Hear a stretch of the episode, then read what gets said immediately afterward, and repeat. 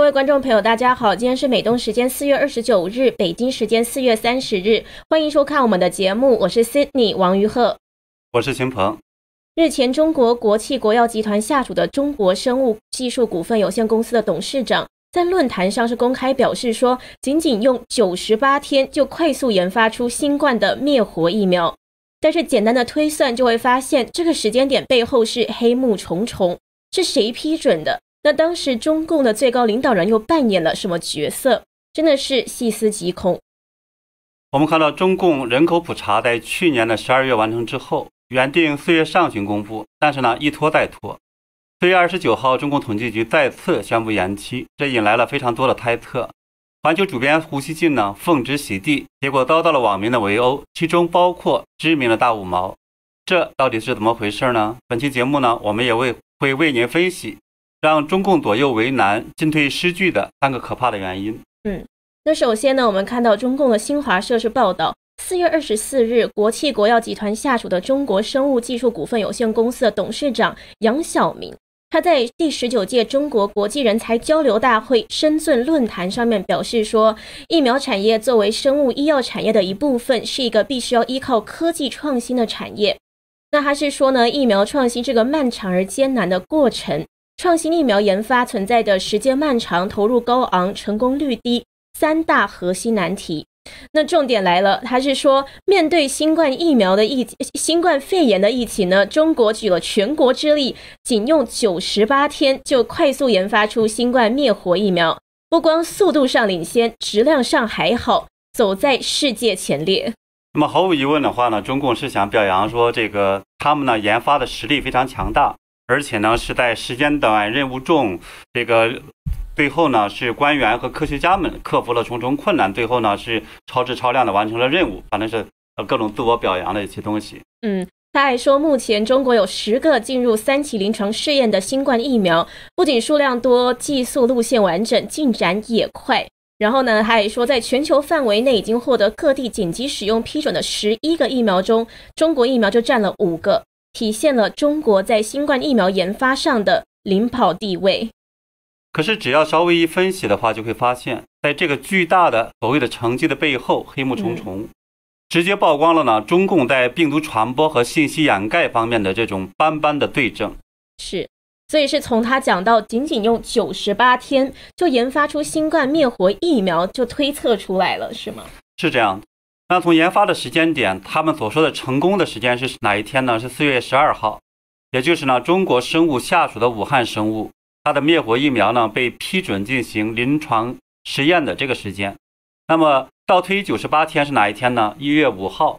而一月五号的话，Cindy，你有是，你有印象这是个什么日子吗？有没有感觉很可怕？嗯，因为中共当局承认病毒人传人的时间是一月二十号嘛。这个是钟南山带领中共国家专家组到武汉之后，那一月五日不就是在这之前吗？而且中共此前呢，在一月二十号之前都是一直否认的，还对披露信息的医生进行了这种舆论的无情打击，说他们造谣。那这种压力下，还记得李文亮这一些人当时就精神崩溃、免疫力下降、感染死亡，就是说等于说现在就发现说中共的确是一边在欺骗害人，一边在加速研发疫苗。不过，秦鹏，你觉得这有没有可能是杨晓明口误？不然他怎么会说漏这么大的嘴？呃，不是口误，因为在按照上述新华社的这个报道呢，是在四月二十四号，而之前呃新华社的每日电讯，这也是实际上是他的一个下属机构，在一月二十六号呢，当时中共是为了消除就是中国民众对国产疫苗的安全性的这方面的疑虑，就专门采访过杨晓明，嗯，发表了一篇文章呢，叫做《最早以身试药》。专家回应国产疫苗公众关切，这里面就批中了很多的这种信息。嗯，首先一点的话，就注意这个杨晓明，他的身份实际上是很重要的，他是中国生物董事长，还有呢国家八六三呃计划的疫苗项目首席科学家，所以这实际上这个分是有很有分量的，所以这方面他并不会是胡说，或者是这方面的有一些错漏的问题。所以他的权威在中共方面是毋庸置疑的。是这样，对。那么其次呢，这个采访它实际上列出了一个非常重要的一个时间表。那么是在二零二零年的四月十二号，那武汉生物制品研究所呢研发的新冠灭活疫苗呢，是在全球首家进入了那么一期二期的临床实验。这实际上它的一个成功点时间点。那也就四月二十七号呢，它是北京的这个生物制药的研究所呢，它这个进入了一期二期。那么武汉生物和这个北京生物都是中国生物的下面的这个下属的公司。嗯啊，我们现在能看到刚才看到的这个时间表。那么杨晓明还同样强调，就是中国生物的这个新冠灭活疫苗呢，从公关到审临床审批只用了九十八天。那么这种情况下的话呢，就是能够看出来，你一倒推一算，就毫无疑问是一月五号是做了这种呃开始研发的。对，对，的确是看到他是说这个四月十二日获批，经历了九十八天的研发，所以项目的启动就是一月五日。嗯，所以这个一月五日来讲的话，就证明是什么呢？中共的医疗系统、研发系统等等这些来讲，官员的这些体系知道了这个病毒会引起全。全球性的大瘟疫，嗯，否则的话，他根本就没有必要研，就是去研发疫苗。是，嗯，所以他们看到呢，他们一月五日可能就知道这个病毒，就开始研发这个疫苗了，而且实际上可能更早，应该是更早，因为的话呢，我们看到说武汉市的 CDC 和中国生物它是两个系统的，嗯，那么大的国企它也不会说听这种武汉的地方去指挥，而应该是来自于中共高层的这种。命令，嗯，那我还查到呢，是在二月二零二零年的这个四月十九号，呃，中共中央纪委国家监察委网站上有一个报道，他说，呃，这个网网这个名字呢叫做中第一批三十二名这个志愿者完成接种全球呢首个新冠呃灭活疫苗背后啊，这个上面就提到一月五号，这个中科院武汉病毒研究所是成功分离了新冠病毒病毒株。然后的话呢，疫苗的研发就开始了。也就是说，在这个至少在这个开呃分离出毒株的时候，他们就知道了会出现着严重的人传人，否则的话搞什么这种疫苗研发呢？对吧？而且的话，实际上更早的还有什么呢？就是在我们看到大陆的媒体财新网，在二月二十七号的时候有一篇文章也非常非常有名，叫做呃新冠病毒基因测序溯源，它警报是何时拉响？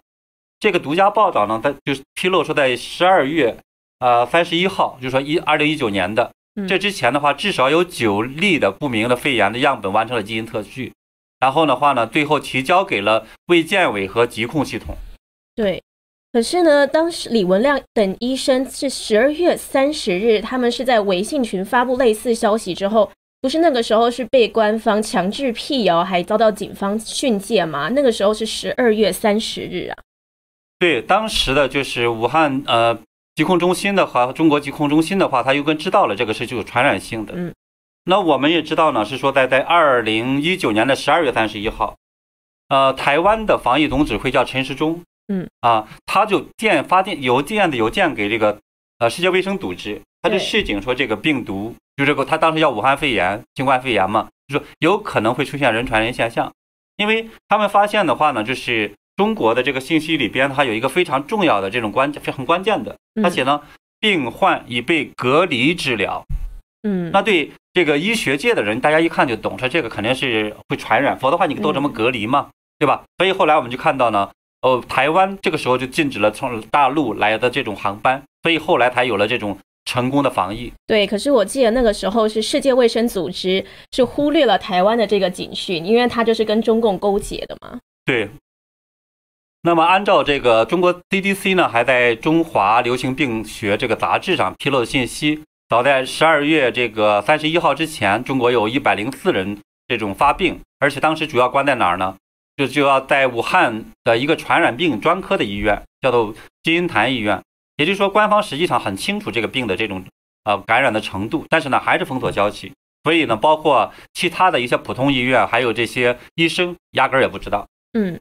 而且记得之之前，这个美国国务院在一月十五日的时候是发布一个报告，是说二零一九年秋天武汉病毒所就有很多人感染了。那武汉呢是二零一九年九月还举行了奇怪的新冠病毒的演习，所以应该是说这个中共官方当时应该就知道了那个地方是发生了感染或者是泄露。对，所以的话呢，我们就看到是呃中共。他一方面很清楚这样的一个真实的情况，另一方面的话呢，他也是控制在一定的范围或者一定层级，他才知道了一些信息。嗯，那么在二零一九年这个爆发之后的话，他还通过了一些文件去掩盖。那么典型的呢，就是啊，二零一零呃一二零年的这个一月三号的有一个文件叫做三号文件，这是由中共卫健委所发布的。那么我们看到财新网的那个报道里边呢，它实际上也是呃提到过这个文件。对，这个文件长什么样子呢？就是后来呢，我们看到呃香港的一个媒体就叫做风传媒，它就发布了这个文件的这样的一个独家的一个消息。嗯，就看了这是扫描的一个文件啊，这上边的话呢，它就写的是什么呢？是呃要要求销毁这样的一些病毒的这种呃样本，最后的话呢，把这些数对禁止对外擅自发布信息。或者实验的结果等等这样的一堆的这种要求，所以很明显的话是在禁止这种所谓的对外去透露这些消息。嗯，可是这篇文章没多久就被下架，然后网页现在就显示四零四，是这样对。所以这个也很明代表另一层意思是什么呢？就是说，从我们看到杨晓明的这个研发，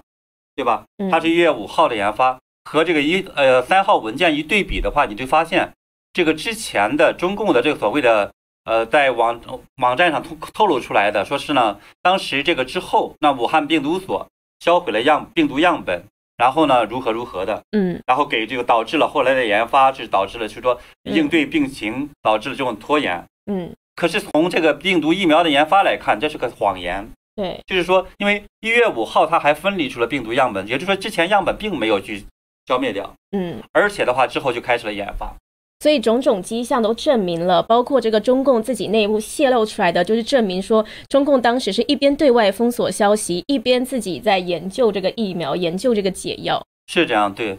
那实际上，从杨晓明披露的信息，还可以继续联想，就是这个过程中，中共最高领导人知道了什么呢？就是他那时候知情吗？那又是什么时候知情的？还有一月五日开始研发疫苗的时候，习近平知道吗？呃，我认为习近平那个时候已经知道了。就二零二零年的二月三号的话，我们看到，就是中共外交部发言人华春莹，他就召开记者招待会的时候，就当时脱口而出，他在讲说，早在一月三号之前，那么我们呢，三月三号以来，我们就向美国通报疫情逾三十次。对此呢，这个当时中国网友就非常这种震撼，他们就在当时这个我们看到这种社交媒体上，在那就抨击中共当局说。那中国国内的名人就命贱就该死，对吧？当时这么讲，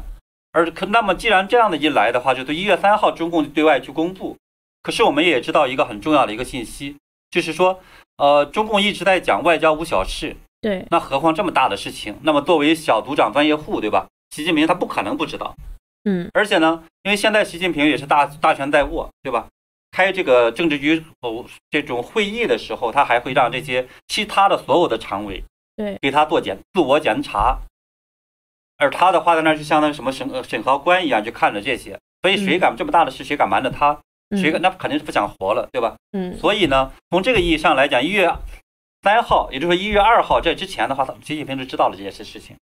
而且的话，我们还从另外另一个角度来讲，说习近平肯定也知道，因为一月二号我们知道说是李文亮等等这些人在电视上被这个连连篇累牍在那儿去批判。对，那包当时呢是有这个八个频道，应该大概有九个主持人进行大幅度这种批判。对，这种这一级别的批判的话，它绝对不是一个栏目的一个个别主持人、制作人能决定的。嗯，这样的一个级别的这种批判的话，一定是中共的这种主管宣传的这种，嗯啊，我们要说政治局常委级的，他才能够做出这么一个级别的一个决定出来。嗯，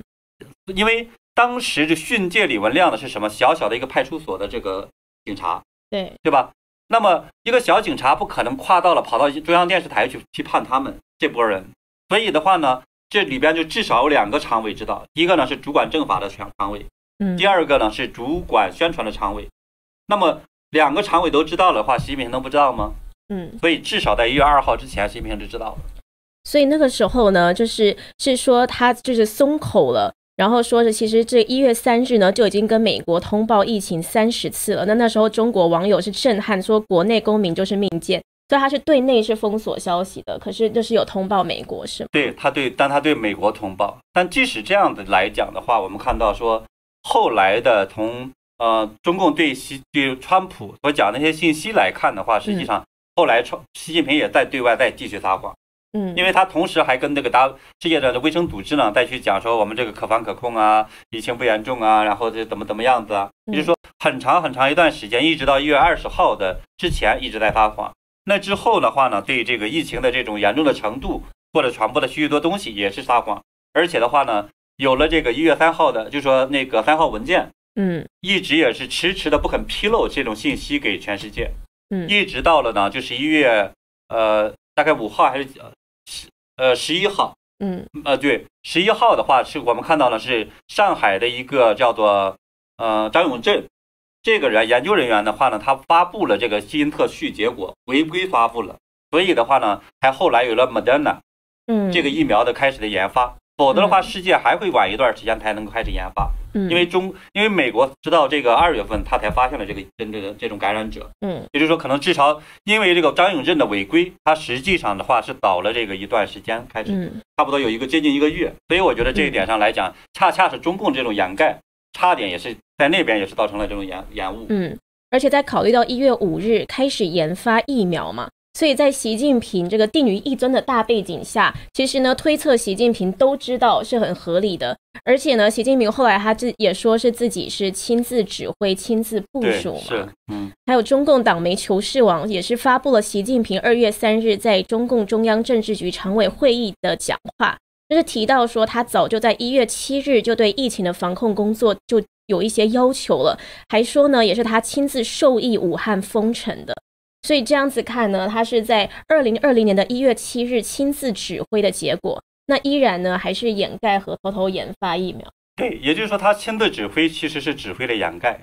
嗯，同时的话指挥研发或者指挥类似这些东西要去应对，但是呢，偷偷摸摸不告诉老百姓，这就是所谓的中共的亲自这种啊、对这个疫情的真实的这种态度。嗯啊，所以的话呢，就是我们看到呢，到后来的中共还是一直在掩盖，到今天干脆就更痛快，说这些疫病毒那被外国传来的、美国传来的、这儿呢传来的，甚至呢甩甩锅一直甩到了什么挪威三文鱼，然后这个外太空，对吧？说什么俄罗斯还是什么天上掉了陨石来的等等的，我觉得都荒唐到了极致。但是呢嗯，这就是中共的一个本质。是。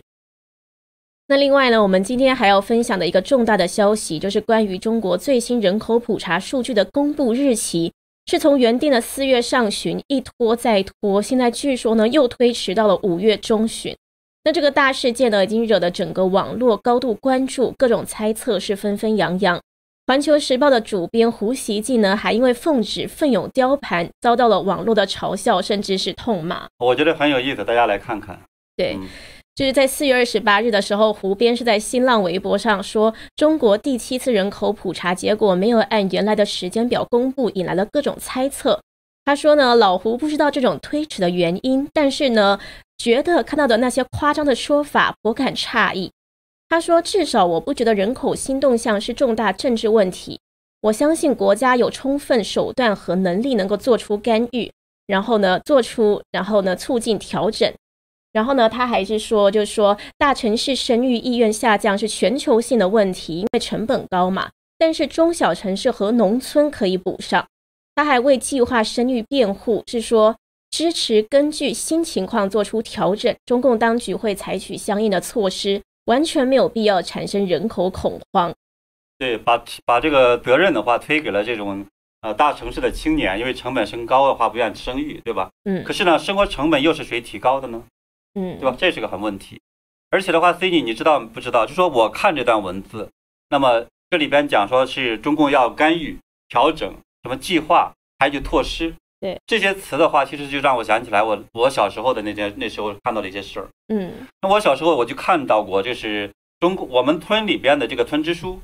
就带着一堆的党员们，嗯还有呢，就是然后他们领着去哪儿呢？就村里边的这些超生的家里边儿去这种我们说呃跟人家赌注要钱，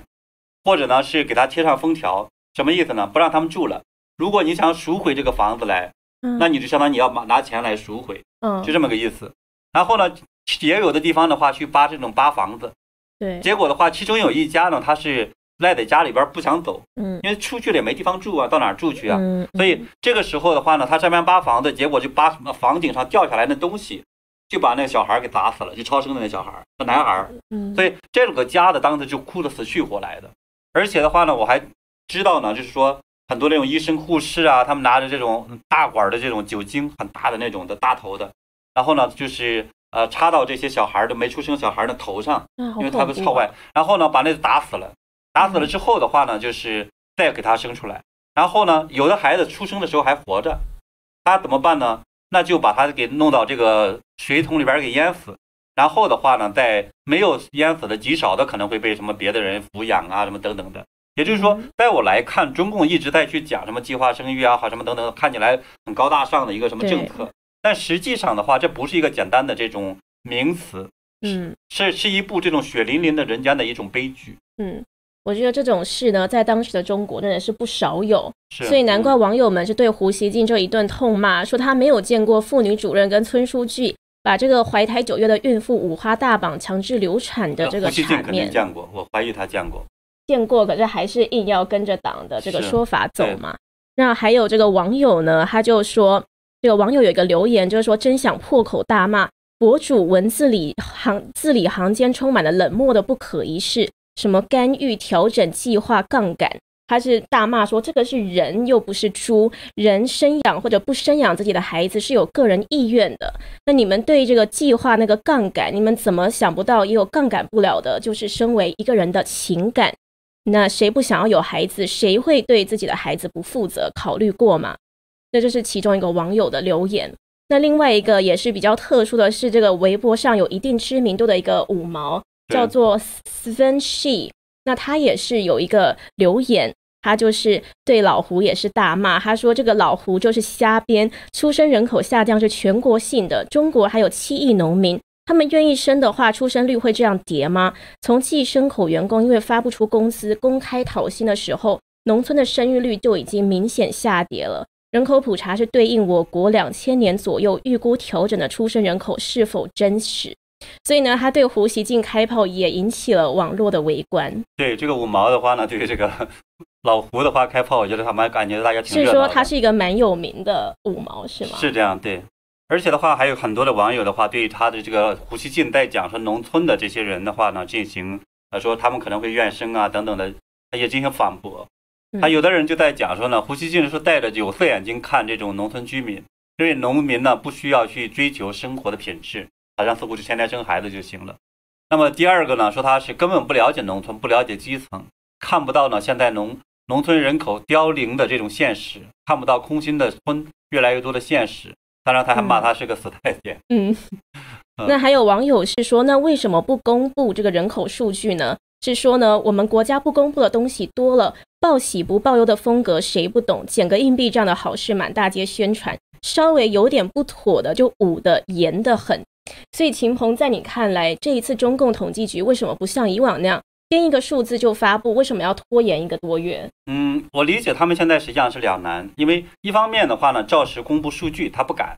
可是如果不照实公布数据的话呢，带来一个问题是什么？因为人口数据是中国经济社会等等发展的分析决策这么一个基础。嗯，一旦的话呢，人口数据大出现大的这种偏离偏差的时候的话，那么其他的很多很多的这种决策，你就会带来整个这种错误，甚至方向性的一种错误。嗯，所以这个时候来讲的话，就是大家说，呃，怎么办呢？那就很很难去平衡。当然，这样一来，让大家也都很清楚说出问题了。人口下降本身这一方面，嗯另一方面的话呢，是不是甚至连男女比例就出现一个巨大的这种这种差别等等的，就是所以现在肯定是这样子。还有呢，就是在四月十四号的时候，那么中国央行就中国人民银行还发布了一个这种呃文章，它叫做《关于我国人口转型的认识和应对之策》。当时也是在整个网络引起了这种非常大的一个反响。那他在这篇文章就讲到说，认识到中国人口形势已经逆转，转型后人口衰减的速度呢将超乎想象，教育和科技进步难以弥补人口的下降。所以呢，他鼓励说大家要呃生育，然后等等一大堆的这种建议。结果的话，很多网友在转转推，不是网网络在转发的时候就在讲说，啊，央行叫你来生娃儿，嗯，真的就是说，这真的是把人当猪一样，要你生就要就就生，不生的话就强制不让你生。对，那为什么不敢照实公布呢？因为二零一六年当时开放二胎，不是也就相当于承认这个计划生育政策错了吗？呃，还不一样，因为二零一六年的话呢，就是如果那个时候应该是小幅调整，不是一个根子上的一个否定的东西，而现在呢，就是真实的中国的人口的数量和和这个官方公布的数字的话，差别有多大呢？那么按照就是长期研究中国人口，还有呢是是计划生育这种后果的一个这种著名的学者。嗯，他呢写过一本书，可能大家好多中国大陆的人都知道，叫做《大国空巢》。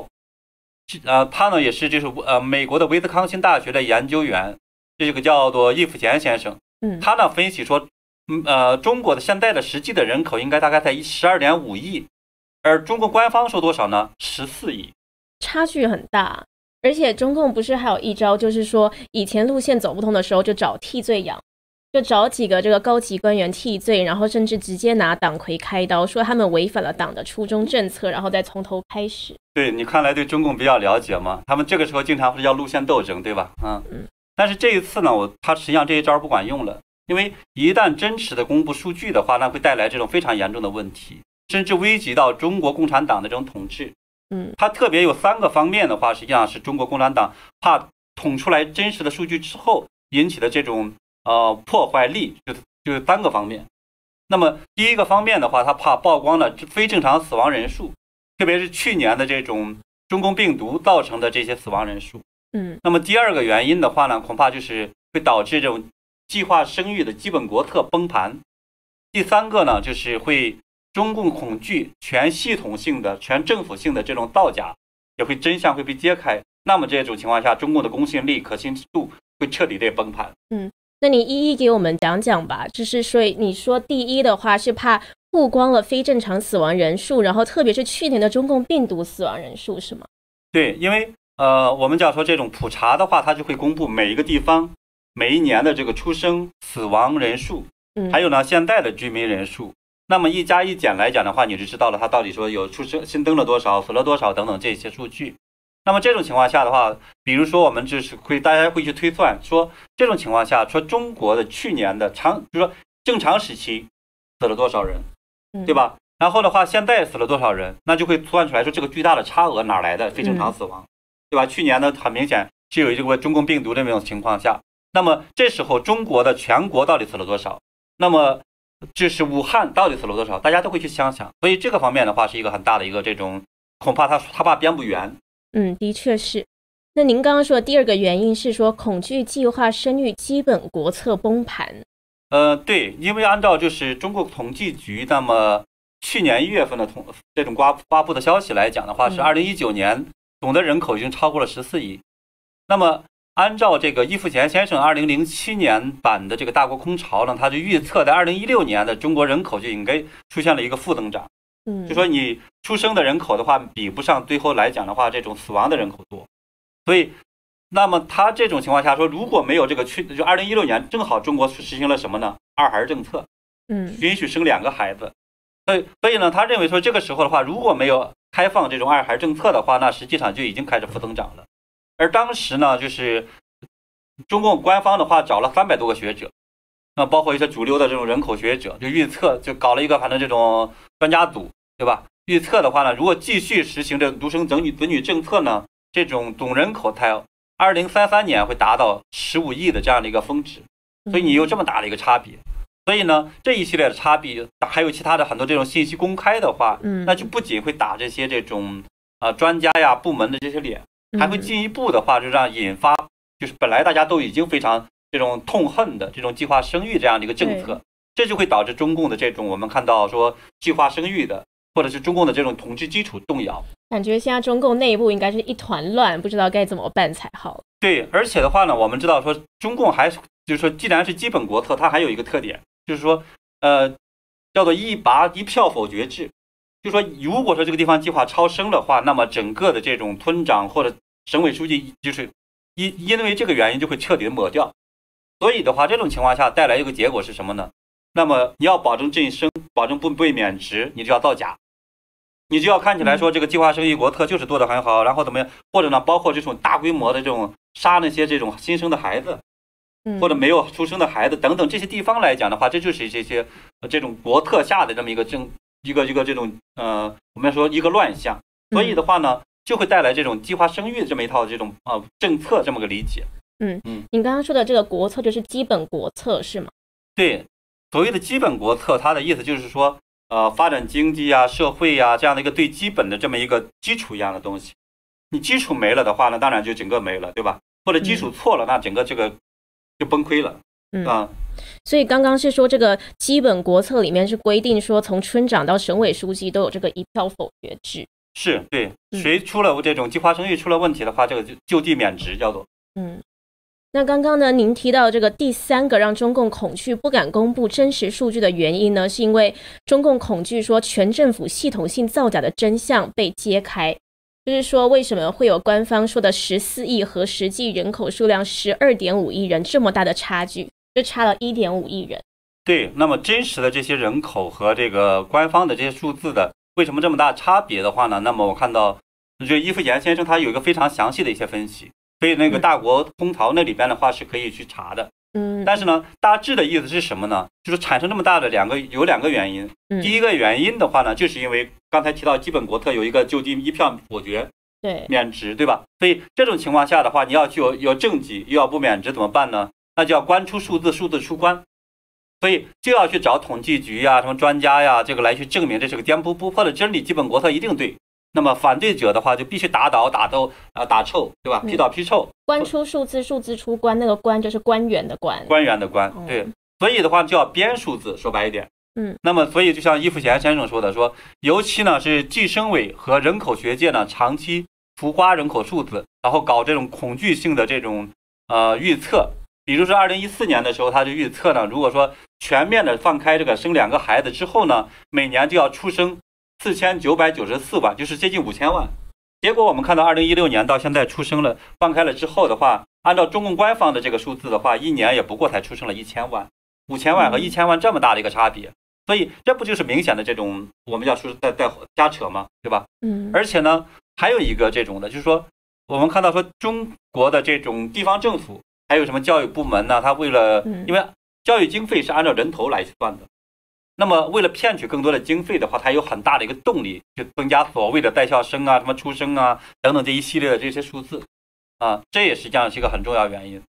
而且的话呢，中国还有一个这个很大的一个这种人口，为什么它最终来讲呢差上亿来？有一个很重要原因是什么呢？就是它有中国好多人是有两个户口的，所以呢，每年大概会新增五百多万的这种这种两个户口的。然后过去二十多年来的话，就累积累积累积就出来这个一一个多亿。那为什么会有两个户口？对，按照伊夫贤先生他的分析呢，就是说中国户籍捆绑的这种利益太多了，什么上什么这种上学呀，什么分东西呀，住房买房子呀等等这些。所以这种情况下的话，那当然很多人就会想办法说，你帮我在这儿上个户口，给你钱。那么所以警察呀或者许许多多官员啊就可以有很多的这种的。当然我们知道好多中共的出来这些官员，他有好多户口，包括我们知道说这个习近平的女儿叫楚晨，嗯那是个真实的身份证，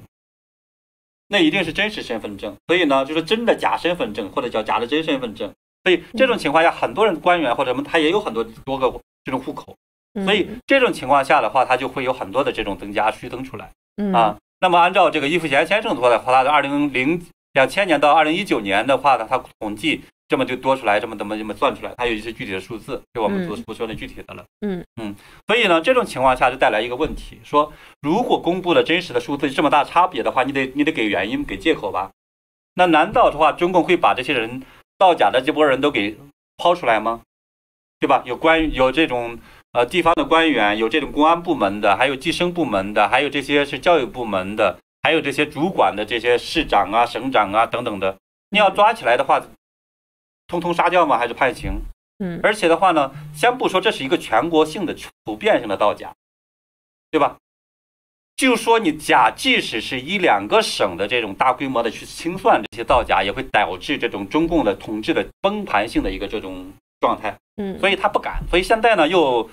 所以非常这种难堪，嗯，嗯，所以的确是呢，有了这三大恐惧，如果中共都是从保自己的目的出发，这当然一直都是，就更不可能公布这个真实数字了。而且呢，我看到《金融时报》呢最近呢也是引述了知情人士，是说根据最新的普查，中国的全国总人口数的确是不到十四亿，将是约六十年来首次的人口下降。而且呢，中国的人口数总数呢，预计还会被印度超过，就是预计比原来更早就会被印度的人口数超过了。他还引述中国与全球化智库专家的说法，是说这次人口普查的结果对中国人民如何看待国家以及政府各个部门的工作都会有很大的冲击，所以官方必须非常谨慎处理。对，我觉得在放风了，实际上是。嗯，那今天四月二十九日，中共国家统计局是宣称说，二零二零年我国人口继续保持增长，所以看来中共也是在提前放风了。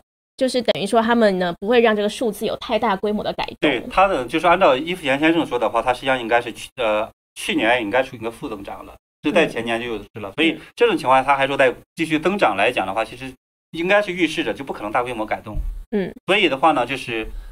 问题的结果就是我们看到说，中共一方面他可能会再去造一些假，变得更像一些。另一方面，它不会大规模动的，绝对不会动到说十二多亿的，嗯，或者十三亿的，嗯。可是易富贤先生呢是说，这样子的话，就是如果人口数字错误的话，会导致经济社会、科教、国防、外交这些政策呢，都建立在错误的基础上了，就是建立在这个错误的人口数据基础上。那经济呢，里面还包括这种财税改革啊、养老金改革、退休年龄的确定、社保改革、经济增长率等等。所以呢，他说这个是政府承受不起的。呃，他说的这种对社会的危害是对的。所以我们也看到的话呢，中共央行也出来说话了，这能体现出来中共内部的话也是在这种左右为难，对吧？但是我觉得这伊夫钱先生这个地方有点分不清党和政府，还有这个国家。中共呢，他不敢公布这些真实的数字，继续造假呢。当然，对中国人民、中国社会、中国的这个国家来讲的话，它是一个不可承受之重，对吧？而且的话，就是说，可是呢，如果是公布了真实的数字，刚才我们也分析了，那又会有对中共的统治来讲又有三大恐惧。对，那么这个时候的话，它就会造成中共的政府承受不起。嗯，所以的话呢，这是我觉得，呃，伊夫贤先生这两站没没完全分清楚。对，嗯，所以不管怎么样，中共现在都是要维持自己的统治呢，都是在害中国人民。其实这些错误的数据啊等等的，都是害到了中国人。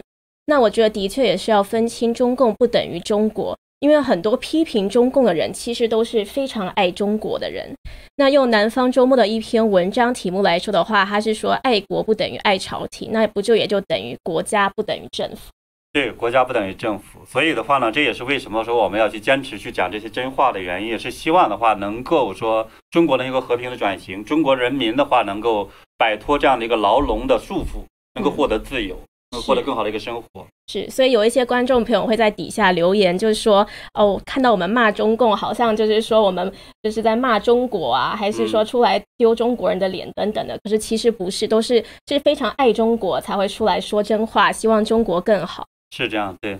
好，那我们今天节目呢是聊了非常多，我们是从这个国际中国生物董事长鼓吹九十八天研发这个灭活疫苗，一直推算出这个中共背后的黑幕。那包括呢，我们也讨论到了人口普查数据又在延期，胡锡进奉旨雕盘翻车，就揭秘了为什么这个中共为什么现在不公布人口普查的数据，那为什么又一再延期的三大原因。那我们的节目也会就是在实时的为大家更新消息。那如果喜欢我们节目的朋友呢，也欢迎订阅我们的频道，转发我们的节目，还有给我们按赞和留言，多互动。对，所以我们呢，你们大家呢，就是这些观众呢，如果说大家常看，也会知道呢，说我们的这些节目里边有很多的别的这些节目里边看不到的东西，嗯，很多都是我们做独家做的研究，独家做的一些分析或者一些消息来源。所以呢，我们今后今后呢，也会继续呢，为大家去保持这种品这种节目的高的质量，也希望呢，大家继续支持我们的节目。嗯，那谢谢观众朋友一直以来的支持和收看，我们下一期节目再见，我们明天见。